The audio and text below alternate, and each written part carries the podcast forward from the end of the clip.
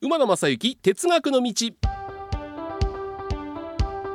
第81回を迎えました馬野正幸哲学の道皆さんこんにちは NBS アナウンサー馬野正幸です、えーこの81回もですねもう早速テーマに行きたいと思います今週もテーマこちらです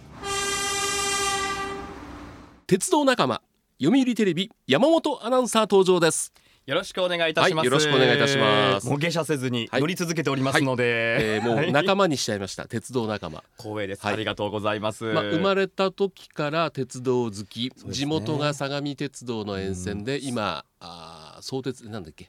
何ブルーだとかえっとですね横浜あネイビ横ー浜ブルメイーでビすーブルー、今これ一色にうん、もう塗装を今変えておりまして、ええまだね全ては変えられてないんですけども今なるべくうん全部の車両に今塗装を塗り替えているような状況で、もう2万系ですとか2万1000系とかうんうん1万2000系これまでのね相鉄の歴代車両の形とは思えないですね。もうなんかこわもてのはいこう形んなんですよね。鉄仮面みたいな。そう、ね今あれが流行りなのかわかんないんですけども、僕が子供の頃何度か乗った相鉄線は正面が平べったくて、うんちょっと田舎みたいな色を使ってた。何色でしたグかグリーングリーンとオレンジとかねなんかなんかそんな感じだったかな。おそらく旧6000系とか新6000系とか、うんうんうんはいであのシルバーのその後シルバーのな7000系そうそとうかね出てきたり、当時まだ少なかったですね。覚えてないですか、うんギャラリー号とか緑園都市号とか微笑み号とか特別塗装の列車が昔走ってたんで負すよけ。たそこまでそんなにねそんなに相鉄線乗ってないんで すよ本当に本当にもうね地元の列車なんでうん沿線なんでね、あーどうにかこのね関西の人にはいはいうもん相鉄の魅力を知ってほしいっていう部分があるんで、えーちょっとすいません熱くなってしまう部分があるんででもこれからねしゃべりすぎてしまいましたそれこそこの後東急乗り入れてってうんいうことになると今まで縁がなかった方もねうんあでも僕らと違ってうん乗った電車がどこの会社の電車かってあんま気にならないかみんなでもねあの、だって副都心線とか三田線とかえ南北線とかにも入っていくわけでしょえそうですそうそうです都心で見られるわけですよそねうあでのすよ相鉄の車両が車両がねだけどあの JR うん新宿、うんあの乗り入れした時に、はいちょっと JR の相鉄の車両を見て一般のお客さんはどんな反応をするんだろうと思って、うん実はこんなもうバカバカしいんですけど 実は新宿駅で2時間ぐらい行撮ったん影でしすてかおりまして、 やっぱりね、おーうん初日はうんあの横浜ネイビーブルーのはい車両が入ってくると、鉄道興味ない方、うんスマートフォンをいじった方があ何この車両ってみそ れ見慣れない車両ですからね反応はしますね、はいはいはいはい何なんだろうこの車両、うんえ新型 JR のみたいな感じで、はいはいはいはいやっぱりみんなスマートフォンいじるのやめて、うん車両をこうずっとやっぱ見てますもんへね。ーだからそれだけやっぱあの横浜ネイビーブルーっていう車両うはんものすごくやっぱインパクトがあるんだなっていう、そういう意味で言うとおー阪神難波線を介してうん近鉄阪神が乗り入れてるけども時々特急が来るんですよねあれは目立つ、いいですうん、わか甲りま子園すの駅とかでね僕らもはいはいはい野球球場行く時に時々うわー近鉄特急来てるっていうね何系がえ時々あ2万2000系とかあ何万系かなねなんか来たりとか,、まあまなあんかねえーと特急列車が、うん、阪神の ATS を積んだ車両がええ2編成あるらしいんですよ、はいはいはいはい、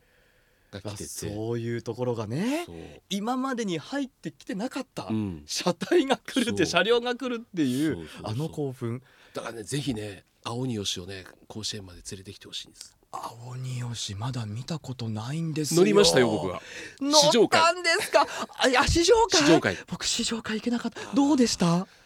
あのねうーんし席がうん窓側に向いてるんですよそうです進ね行方向左側が、ねここに座ったんですけど斜めにこう向いて斜める感じなんですよね、はいで普通に走ってる時はいいんですけど、ええお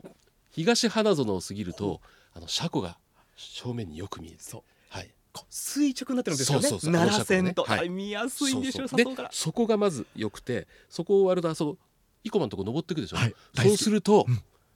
大阪平野が綺麗に見えるだこれね昼間だったんですけど、はい夜だったら最高だろうなっていうあの大阪市内の夜景そうそうそうそううわたまらない青によしてそういう見方楽しみ方があるんですねそうですねいいなあ僕はね結局本当に短い試乗会で、えええーどこまで東生駒で折り返して帰ってきたんですけど、ええはいこれが東生駒の折り返し線に入る普段そこ入れないじゃないですか営業列車じゃないちょっとこれはねそこで試乗会に来てる人でもそこで写真撮ってるのはね僕しかいなかっ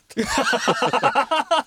バレる鉄そう道そうファそンうがでたまたま僕はねうちの社長から連絡来ていやこんなの来てんだけど一緒に行くかって言われてで行ったんで僕の行った試乗会は各企業のこう社長さんクラスの人ばっかりなんで僕みたいなのいなかったんですよ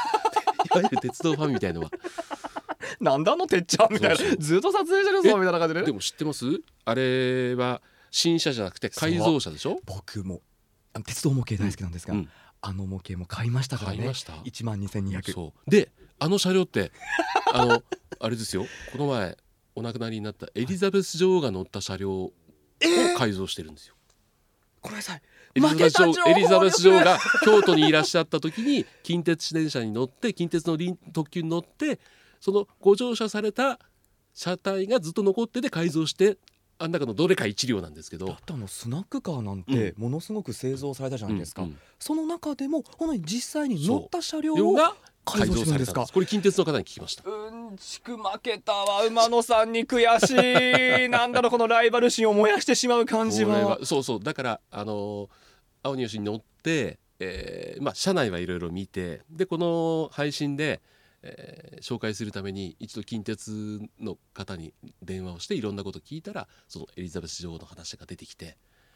すごいですよねでもね。いやそれちょっと感慨深いものありますでねすよね今の時期またこの話を聞くと、うんうん特別感を感じますよですよねねでもさすが取材力ですねやっぱアナウンサーですねいやいやいやこう聞いて何でもこう情報収集するっていうね私たちの癖ですけれども今まあ近鉄の話としましたけど山本さん例えば関西の鉄道で一番好きなのは、よくぞ聞いてくれまはいした、はい、どうぞ南海電 鉄何回もう渋い渋いですね。車体が大好きなんですよ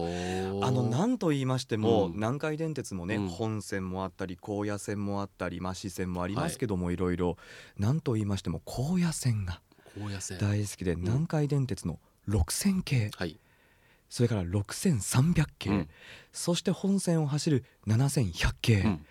この辺りの車体がものすごく大好きでえ今シルバーでしたっけ今ねまだシルバー、はいはいであと7100系の本線の方は、うんうんあの塗装が白はいではいはいはいなんですけども、うんあの古い車両を今でも使い続けてるっていうところが、そうですねうん南海電鉄の好きなところで僕ね南海の好きなところはサザンと特急サダンそうこれを一般車両とつなげててこうだからはいはいすごい横から見てると、うんごもう This is 特急という車体の後に普通の車体がつながってっていうこのこのアンバランス感まさにそれあのギャップ萌えっていう言葉がありますけどもそうそうそうそう前は7100系なのうに、んうん後ろは特急サザンのあそうの1万系でしたそっうなんけですあの連結もまたいいですよね。ないですよねそう普通ねで私ね、うん南海電鉄の撮影スポットというか、うんもう2時間3時間いても飽きることのないスポットがありまして、ほうほうほう今宮恵比寿駅、はいあの通過するシーンをね 今宮恵比寿駅でずっと見てるんです、えーななんでですか特急サザンあのな何が走行シーンです走行シーンほう通過するシーンっていうのがもの,、ものすごく好きへで、ーそのホームにずっと立って、うんなんかこうペットボトルではいドリンクを飲みながら、はいベンチに座ったり、はい写真を撮ったりしへて、ー走行シーンを眺めるのがものすごく好きなんです、え今お住まいは南海沿線ですか今はねうん実はねこれごめんなさい、うん近鉄沿線なんでああすそうなんですか、はいでも近鉄じゃなくて南海になる南海ででも近鉄も好きですけどね、はいあの近鉄間の鶴橋駅のホームの先端部分行はっいはいてはいあの福々線ですよ もう伊勢志摩ライナー見たり島風見たり火の鳥とか、はいあもちろん普通列車もそうですよ八線型とかもそうですけどもそういった通過シーンを見る停車シーンを見るっていうのがね格別鶴橋の駅のうん一番東寄りに立ってると、お大阪難波のおだから難波線で来た車両が、えー名古屋の方行くやつはあそこで転線しますよねポンとあれねがいいそうそうそうあそこですねあれがヘビみたいにグニグニグニそっていううそうそうそあうれがいいですねまだね加速できないんですよねあそこはねそうそうそうそうであのポイントを通過してスーパー銭湯の施設があるんです、はいはいはいその辺りからぐーっと加速していって、うん布施の方に向かって走っていくっていうねねあのシーンがいい最ですよねうわー今お酒飲みながら馬野さんと話した いおつまみないかなおつまみ近鉄ってねええ全列車鶴橋止まるでしょはい僕鶴橋を通過する電車に乗ったことあるうわもうねこれえこれまた何仕事仕事試乗会いやこれは、はいあー NBS の朝の番組の「ありがとう浜村淳です」っていう番組がありまして、うわーもう長寿番組そうそうそうであのー、3月ぐらいにあの奈良のあの辺でねいろんなイベントをやろうっていうラジオウォークっていうのがあるんですけどもそこに浜村さんと一緒にリスナーの皆さんと行こうということで「青空2」を貸し切って、はいなんとその車内から生放送しながら行っごめんなさいそれ聞きました聞きました聞きましたそれそれに僕とうー福島アナウンサーと一緒にはい炎上してで鶴橋を通過するときに「浜村さん今大変なことが起きています」「近鉄電車で鶴橋を通過する電車はないんですが今鶴橋を通過してます」「そうですか?」って過ごされて 僕だけだったっていうそっか、はい興味ない人は、はい、っ鶴橋を通過するっていうのは関係ないんですよね。うわそういうだからね他局の番組ってこれ言ってもいいんですかね、はい、どうぞ。タモリクラブあるじゃないですか、いはいあれで京浜急行うで、ん貸し切って、うん横浜駅を通過した 時にこれはないですよねもう出演者がみんな興奮したんですよそうそうそううそれと一緒ですよね一緒です一緒です近鉄で鶴橋を通過するる浜村さんこれですよそうそうこれはないことなんですよって言ったのにあそうですかでずーっと でもねその後あの時は上本町から出て、はいで鶴橋通過して大阪線をずーっと走っていって、えー、大和八木の手前で、うん橿原線に行くんですよ。はいはいはいはいであそこは例えば、えー京都から来た橿原線の電車が大阪線に行くところはあれ、はい営業列車走ってますから、通れるすでも、大阪方面から来て、はい橿原神宮に行く連絡線は営業列車走ってないんですよ。あそこ走ってないかそこ入ったんですあ走ってないですそかこそこ一番前行って見ててうわーはいもうずっともしかしてずーっと映してました動画動画今度さすがです今度送りますよそれで橿原神宮へ行っえてえ折り返してであのへぐりえーへぐりうんへぐり過ぎて、えー本線上でスイッチバックして天理まで行ってはいで天理からまた、えー、大和西大寺まで行くという臨時でしたで最後大和西大寺到着前はなんと車掌室に入って車内アナウンスをさせてもらったというね一回もやったことない JR 西日本さんの訓練施設には行ったことあるんですよーはいはいでそこで車内アナウンスをやらせてもらったんですけども、うん実際の車両ではやったことないんで、うんもう経験値もすべてもう馬野さん上回っています動い私てをる車両でやったの僕も初めてでへーもうどんな気分ですかやっぱりあの車内で自分の声が響くっていうあの気持ちっていうのはいい ですね高揚感がありますよね高揚感ありますうんもう表情から馬野さん伝わってきますわそうそうそうもう笑みが勝手にこぼれてるそうそう勝手にあの、えーただいまどこどこ駅を帝国に通過いたしましたはいまもなく大和西大寺っていう感じでねであのねアナウンスのマイクの持ち方もねそうそうそうそうちょっと車窓っぽく真似してね、はい車掌さんっぽくあれね難しいんですよ何が難しいんですかあれあのー結構こええう割れた声でとかなったりするじゃないですか、だから僕、少しねあの阪急電鉄さんにアドバイスに行ってたことがあって、で少しこれ話してやったらどうですかって言ったんですけどそんなに感度良くなくてあのマイクってえどれぐあんまらいりですか話すと言ってもいや僕このぐらい話したんですのあ、じゃあもう30センチ30センチぐらい話しはて、だ今あのラジオのこのスタジオマイクで結構話して喋ってますこのぐらい話したら乗らないんですよもういだからみんな近づけるから独特のあれになるんですよね、えー結構もう本当に口ともう接してるんじゃないかぐっらていいうぐらいぐらいね、あのアナウンスしてますもんねですよねつけてはいマイクを、はあそれはでもやってみなきゃわからないことですもんそうそうわからないい、でも山本さんもねあの鉄道に関する仕事は社内で鉄道ファンとして認められてるから多いでしょ、いやこれがね、うんあまりないんですよテレビってやっぱ制約というかラジオって何でもありですからだからですかね、はだから本当にありがたいのが、うん今こうやって SNS がどんどんどんどん発達してきて、うんでまあ YouTube も解禁されて、はいこういった時代になってきて、うん今ようやくはい、鉄道の知識が生かすことができる仕事がが増えてきてるテレビ単映の曲ってねなかなかやっぱ番組もできないですし、ただあの斎藤幸乃さんと、はいはいはいあのナンバーパークスでうん、トークショーをやったぐらいであす、そうですか若手の時は今14年目ですけど、えーはいはい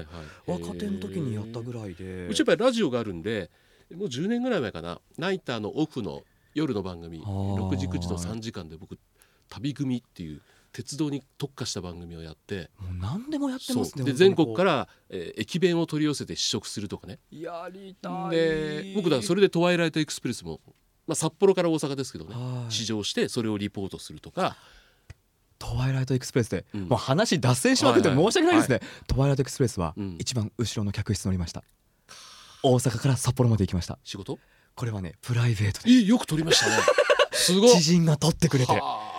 あもうで中でうんもうずーっと寝ずにですよね寝ない景ですよ色ねの移り変わりを見てました、鉄道食事以ファンは外、ねあとシャワーを浴びる時以外、はいはいシャワーね、はいあれなんか確か時間制だったかなそうですそうです、ねでも途中で止められるんですよそう そうそう、ガチャンと押してそうそうそうそうあのクイズのスイッチみたいなボタ感ンじみでたいなそピロうーンそう止みめられてで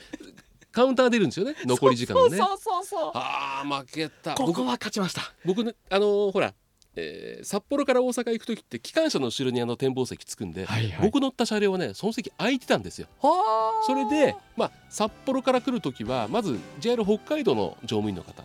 で、えーまあ、こういう趣旨で今回乗ってますっつったら「ああのトンネル越えたらあの西日本の車掌さんに変わるからそしたらいろんな話をしてごらん」って言われてえ趣旨を話したら、今日は空いてるからあの福井を過ぎたら僕らもあの仕事暇になるから福井過ぎたらじゃあ案内しますよって言われて、でツイートにの展望席に入ることはできたんです、あーで同写じ真をか撮ってきたあーあーでもここは山本君に負け たね僕は宿泊して寝てますから一応まあ寝てるというかベッドに入っただけですけどね、じゃあ基今本日的にははもうずっそとう窓のところにいましたから今日はエリザベス女王ネタえでえ僕が一勝、はいえートワイライトエクスプレスで山本君の一勝え一勝一敗で勝負はじゃあ、えー、3戦目なるほど引き分け次回ということになります ね皆さんこ声のに持後ってもきましたねご安全にお過ごしください、